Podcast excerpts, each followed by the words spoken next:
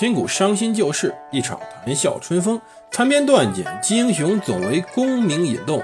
个个轰轰烈烈，人人扰扰匆匆。荣华富贵转头空，恰似南柯一梦。欢迎大家收听蒙头读书。大家好，我是胡蒙，这里是《刘娥传》。今天我们来讲讲奸臣速成指南。干嘛讲奸臣呢？我们不是在讲宋真宗求神拜佛的事儿吗？要知道求神拜佛的事儿啊，在儒家看来十分的荒谬。孔子曾经有言：“未知生，焉知死？”你生的时候的事儿都不知道，那死的时候的事儿呢？我们就不予考虑了。而且圣人不言怪力乱神之事。对于拜佛这种事儿啊。圣人的意见是，他可以教化民心，但是当权者千万不能拿来去玩同时呢，要知道当皇帝或者当领导人，如果你想持身公正、成大器的话，那么最大的一个问题就是不能有爱好，千万不能有爱好。要知道中国那句古话“上有好者，下必甚焉”，那句话不是白说的。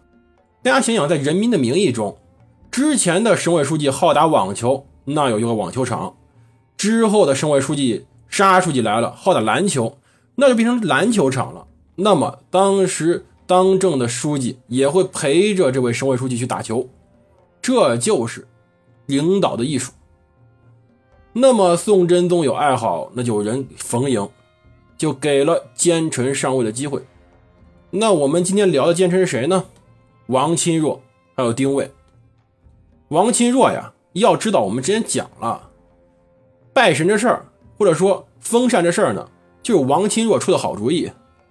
本心呢是想去打击寇准，但是一系列问题就是你把寇准打击了，你把人家真宗皇帝也打击了，就得着补啊。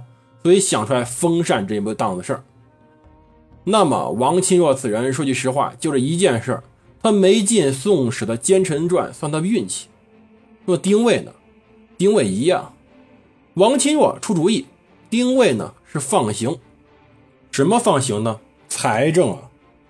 我们知道之前王钦若负责出主意，然后呢，真宗皇帝通过各种手段让当时宰相王旦算是默认了。后面真宗皇帝真正考虑的就是封禅是要花钱的，而且很花钱。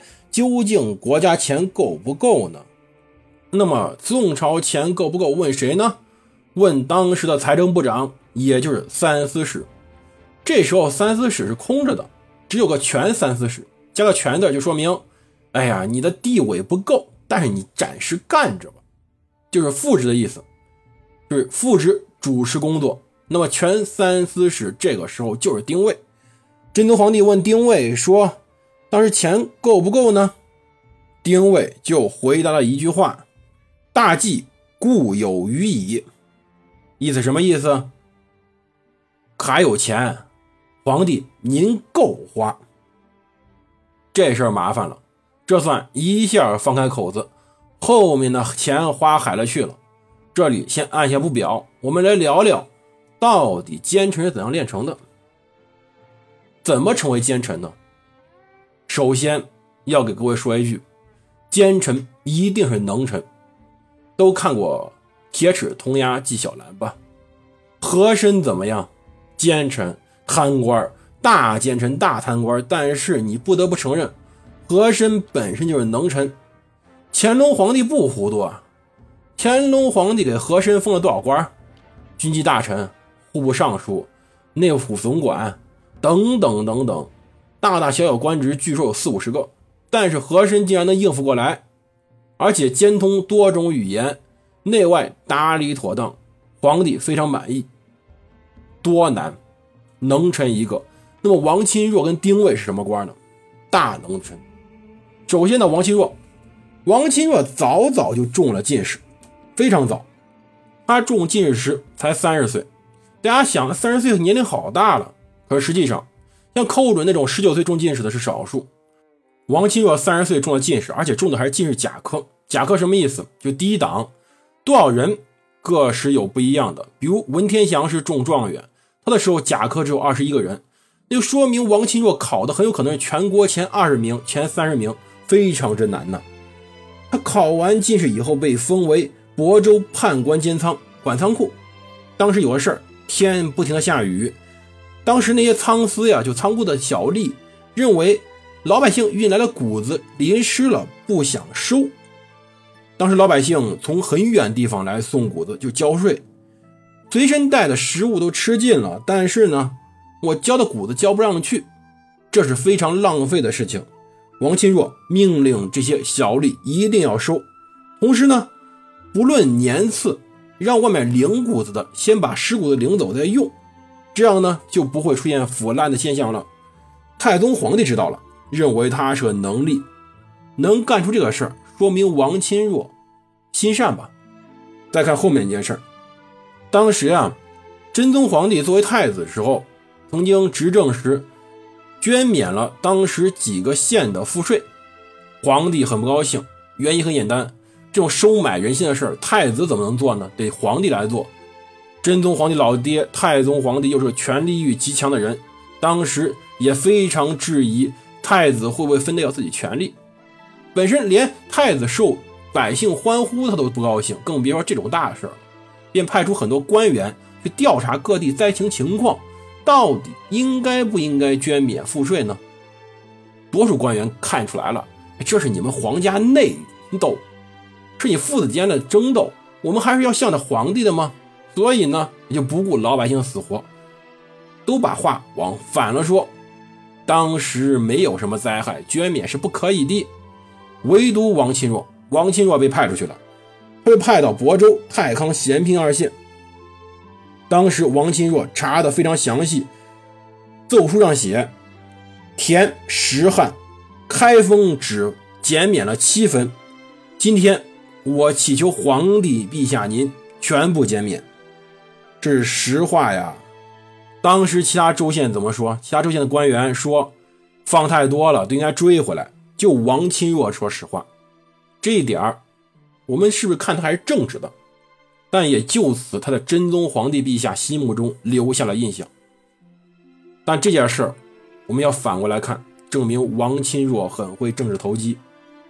一个开头，一个事后面还有个事。之前我们讲了，真宗皇帝继位。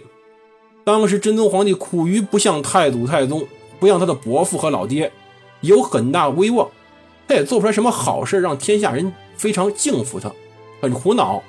王钦若给他出主意，免税，免什么税？五代以来呀，战乱频发，老百姓各地交不上来税，很多很多，量很大，到底该减免多少？他作为三司使有本账的，这种税根本收不上来。就跟我们国家在当时在非洲借出去的钱似的，你要不回来的，所以呢，还不如大大方方一笔花掉，减免拉倒，还显得您大方。但这主意啊，根本不是王钦若出的。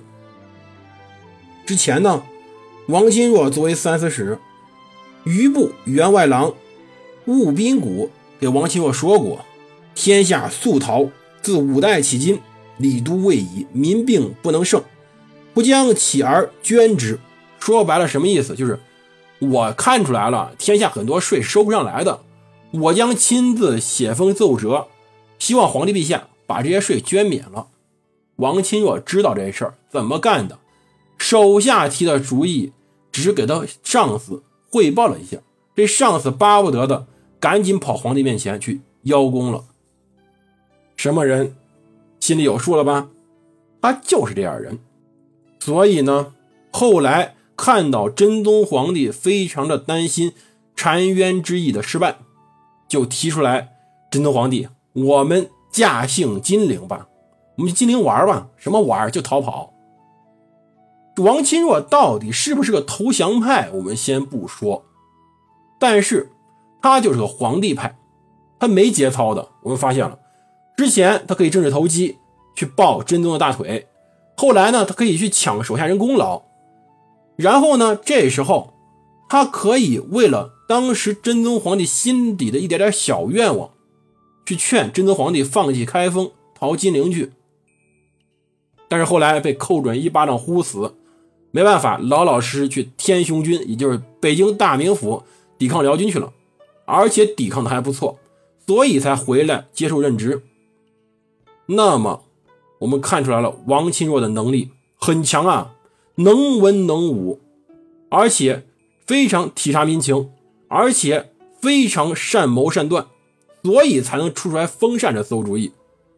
他就是个放大镜，他能把皇帝的所有的东西给放大化，尤其皇帝内心最隐秘的那么一点点欲望给放大化，毫无节操的给放大化。这种臣子什么时候都有，但是得看皇帝表现。没办法，我们的真宗皇帝心底是有阴影的。只要有一丝阴影，他王钦若王大宰相就能把他勾搭出来，然后再给放大化了。而且《宋史》中啊，还明确记载了王钦若所卷入的一桩小案子，不大，但这个案子真能体现王钦若本人的天性。说当时呀，王钦若主持考试，科举考试，但是呢，当时有一个官儿，要注意啊，宋代一些官是可以参加科举考试的，考上。职称会再往上提升。当时临津县县尉仁义，什么职称呢？就是临津县的县公安局局长。仁义去参加科举考试，仁义考的是诸科，就不是进士科，是进士以外的其他科目。当时住在一个叫任雅的和尚的家里，这任雅呢，又跟另外一个和尚慧勤非常熟识，而慧勤呢。慧勤又跟王钦若关系比较好，联系上了吧？通过两个中间人联系上了。当时这个仁义啊，就跟慧勤约定说：“我准备拿出白银三百五十两，巨款啊，三百五十两，去贿赂王钦若，把他准备给的数呢写到一张纸上，然后交给了慧勤，让慧勤拿走。当时王钦若已经进了考试院了。”宋代这个时候考试院还不封院，就后来为了防止作弊、防止会考，这些主持考试的老师啊，一旦进了考试院以后就要关起来，不准与外人接触的。但这时候还不是，这时候王钦若已经入院了。当时呢是王钦若的知客去接纳了当时慧勤，慧勤呢还非常鸡贼，慧勤把这张纸上的三百五十两改成二百五十两了，也不觉得这数儿不吉利。反正把这个纸条给了当时王钦若老婆李氏，这李氏呢觉得这事儿挺好，能赚钱嘛？命家里的奴才齐瑞呢把仁义的名字写在胳膊上，然后去送饭，并告诉了王钦若到底准备给多少钱。当然给了是二百五十两，一百两已经被没了。按理说随后仁义当了官，这事儿就完了，交易完成，谁也不知道。可是问题是，那个仁雅的和尚。就是最早仁义住在那个仁雅屋里嘛，通过他认了当时的慧勤。这仁雅和尚给河阴县写了封信，西安这边写什么信呢？这信吧还好死不死，被另外一个叫做常德芳的人拿到了。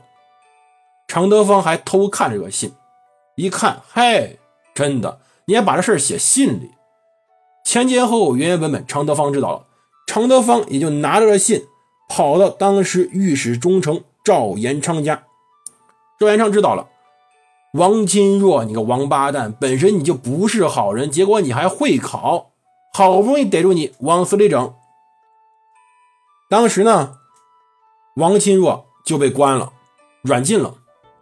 但问题在于，王钦若聪明啊，王钦若这个手下齐瑞啊，本身是个非常小的小吏，京城里呢。没人知道，只在当时亳州大家明白知道这个人，所以呢，王钦若就敢说：“我家里啊没齐瑞这号人，慧勤呢也没到我家里，真叫死无对证，就不知道齐瑞来过。”而皇帝呢也信任王钦若，说白了离不开他呗，就命当时的几个官去查。这时候就有麻烦了，就是说当时把这个仁义抓起来以后哈。仁义说，当时他自己家里面七兄，就老婆的兄弟张驾呀，认识当时知举官洪湛，就说他认识另外一个考官，好嘛，突破点来了。这回王钦若便指使当时参与侦查的那两个官，去造了个假证据。说白了就是什么？说当时的钱呢是给了洪湛，没给王钦若，而实际上呢。是中间两个和尚委托办的，连仁义都到底不知道这钱给没给出去，给了多少给别人，到底给的谁都不知道。反正就这一下子把祸水引到洪战身上了，洪战倒了大霉了，洪战被削了官籍，同时呢流放出去，而王钦若呢一点事儿没有。大家明白了吧？这王钦若是什么官真的狡猾狡猾的，而且非常能干。但是仅此而已吗？